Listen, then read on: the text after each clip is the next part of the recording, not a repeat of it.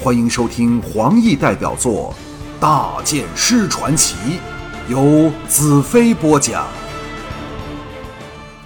不过，一想到彩柔、大黑和红月等仍在龙腾的大公府，回到那里去也是理所当然。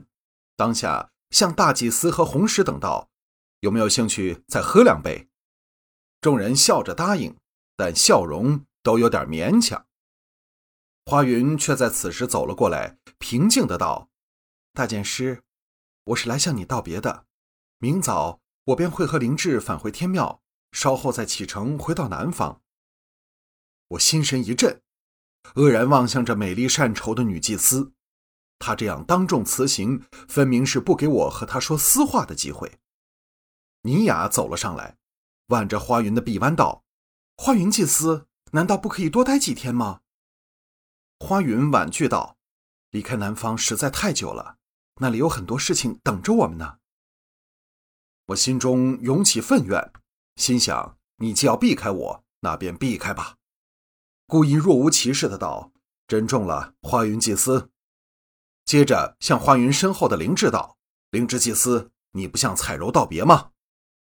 灵智走了上来，伸手和我紧握道：“我早和小彩柔说了。”大剑师，请你好好照顾他。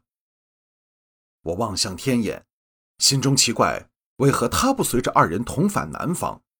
恰好看到天眼眼中掠过一丝难以形容的悲哀，然后避开了我的目光。我心头狂震，手足立刻冰冷起来。天眼的眼神究竟代表了什么？难道是有关彩柔的命运？灵智放开了我的手。退到花云旁，花云有点犹豫，不知应否上来和我行触手礼。我再没有说话的心情，默然不语，转身带头往洛城的石阶走去，心中升起一种感觉：或许我永远也不会再见到花云了。我和七位大公坐在龙腾大公府的大花园里，远方城墙外是被火焰染红的天空，提醒着我们。战争仍是近在眼前的事。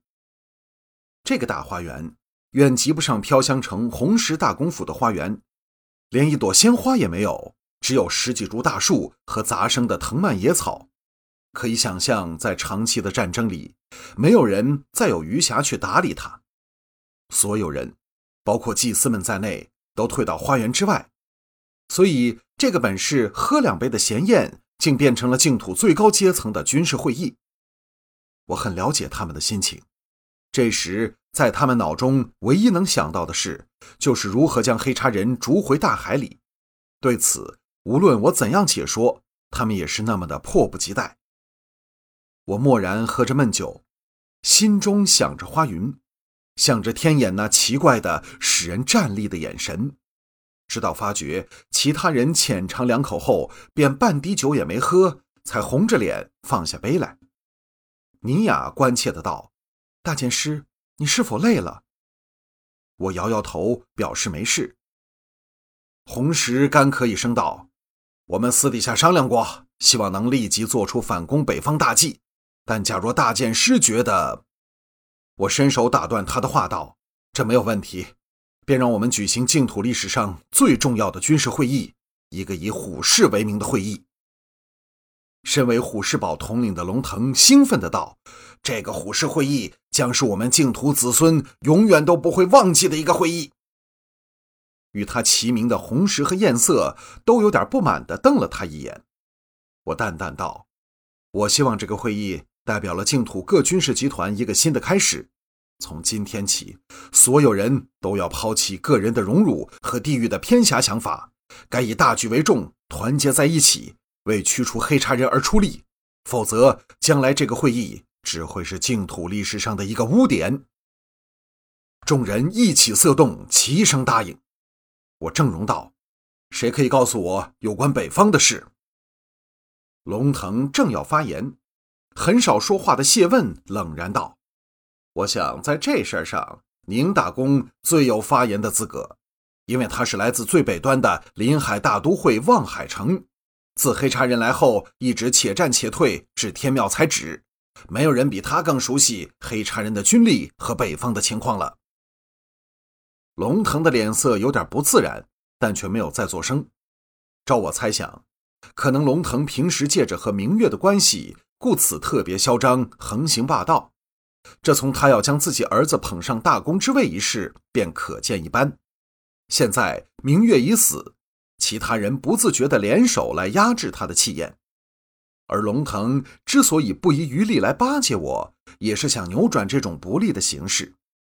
假设我能利用这种形势，或许可以达到一种微妙的人事制衡。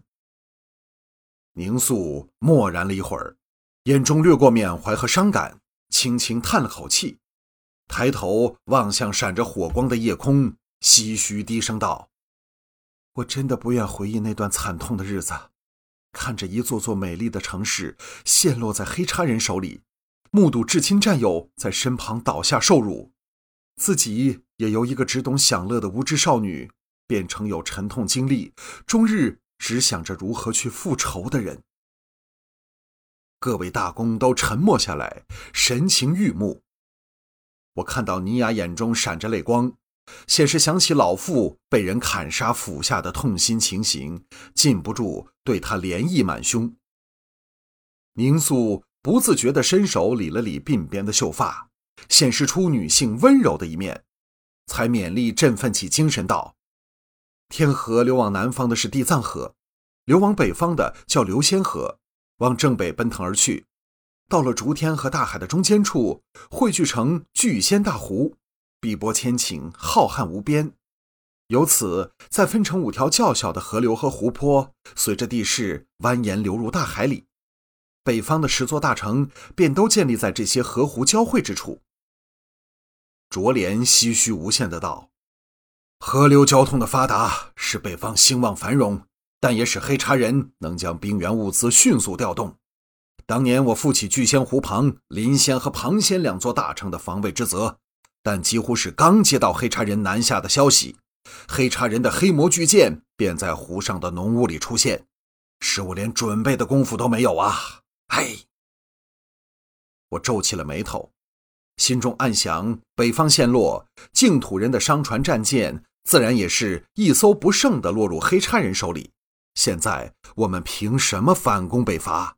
在兵力调动的机动性上，我们太吃亏了，而且。即使净土人能在短暂时间里建成新的舰队，也绝比不上有远洋航行经验的黑魔舰呐。果然，宁肃续道：“当时我们致败的原因，除了是兵力和战争经验上比不上对方之外，主要是被黑叉人一开始就完全控制了河湖，截断了我们水上的交通，使各城间不能互相呼应，于是，一座一座给他们如实草芥般攻陷下来。”龙腾道：“自聚仙湖大海战后，我们净土的舰队被彻底击溃。从那天开始，便再没有反攻的力量，直至退回段路堡，才能守住阵脚。但也是苟延残喘。好在大剑师来了。”我问道：“现在最接近我们的北方大城是哪一座？”众人眼光投向谢问，谢问眼中闪出悲愤的神色，道：“是我的刘仙城。”那也是北方最美丽的两座名城之一，另一座就是宁肃大公统治的望海城了。艳色道：“刘仙也是北方制造船舶的大城，主要是因为城的四周不但有望之不尽的白木树，可以做舰船的材料，还产铁矿，所以如果要北伐，首要之物必须重夺刘仙城。”我沉思半晌后，叹了一口气道：“若我们这样做，”这北伐之战必定要惨败收场。众人齐齐愕然。红石最先醒悟过来，道：“因为我们看到这点，黑茶人也会看到，于是便可以集中力量对付我们与夺取刘仙城的大军。在这种形势下，我们必败无疑。”龙腾怒道：“未战怎可言败？假如我们明知敌人会在刘仙城张开网罗等我们。”难道我们就不能在战略上做出制胜的设计吗？艳色微微一笑，道：“龙腾，你若可以提供必胜的战略，我可保证红石会向你斟酒赔罪。”龙腾愕然半晌，终于说不出半个字来。红石的气消了大半，呵呵一笑，道：“若非大剑师刚刚教训了我们要团结一致，只是你刚才那番话，我就不会放过你。昔日我们败于被黑叉人控制了水陆交通，今日若再次交战，也会败在这致命的弱点之上。何况我们对北方目前的形势一无所知，要设计战略也无从入手。试想，假若我们一走出竹田北路，便遇上黑叉王姚笛可怕的亲兵团，后果会怎样？卓莲皱眉道。但一日夺不回刘千城，我们也难以制造出一队能运兵北伐的舰队，反攻的大业也是难以完成啊！一直没有作声的尼雅美目飘向我道：“你们有什么好忧心的？我看大剑师心中早有定计了，是吗？我们的圣剑骑士。”这妮子真可恶！我狠狠瞪了他一眼，才迎向众人的目光，微笑道：“告诉我，黑叉人的优势在哪里？”宁肃随口道：“优势的兵力、精良的指挥、水陆的控制权。”顿了一顿，续道：“还有最重要一点，就是北方各城都在他们掌握里。我们变成要劳师远征，而他们却是以逸待劳。”我淡淡道：“那我们有什么优点？”众人呆了起来。红石苦笑道：“我真的想不出来。”尼雅。不知为何心情变好，促狭地说：“我们当然有优点，就是比黑茶人更精良的指挥，因为我们有大剑师做统帅。待会儿我一定要好好教训这妮子一顿。但这时当然不能计较，向尼雅狠狠道：我们的优点岂止如此？例如对地理环境的熟悉，犹如我们的龙怒吼多到数也数不清。假设能针对黑叉人的优点来设计。”那黑叉人的优点就全变成缺点了。艳色点头道：“大剑师说的是啊，照我计划，黑叉人既占据了我们十座大城，又要分兵攻打天庙和南清，必无余力控制城外数以千计的乡村。所以，对于北方，他们只是完成点的控制，而不是面的控制。”这番话，连龙腾都听得直点头。我道：“说得好。”这场仗胜利的关键就是在于谁能夺得水路的控制权。我想听听你们的意见。谢问道：“说到造船呐，没有人比我更在行，但我却想不出什么办法能在强敌环伺下建造起一支舰队来。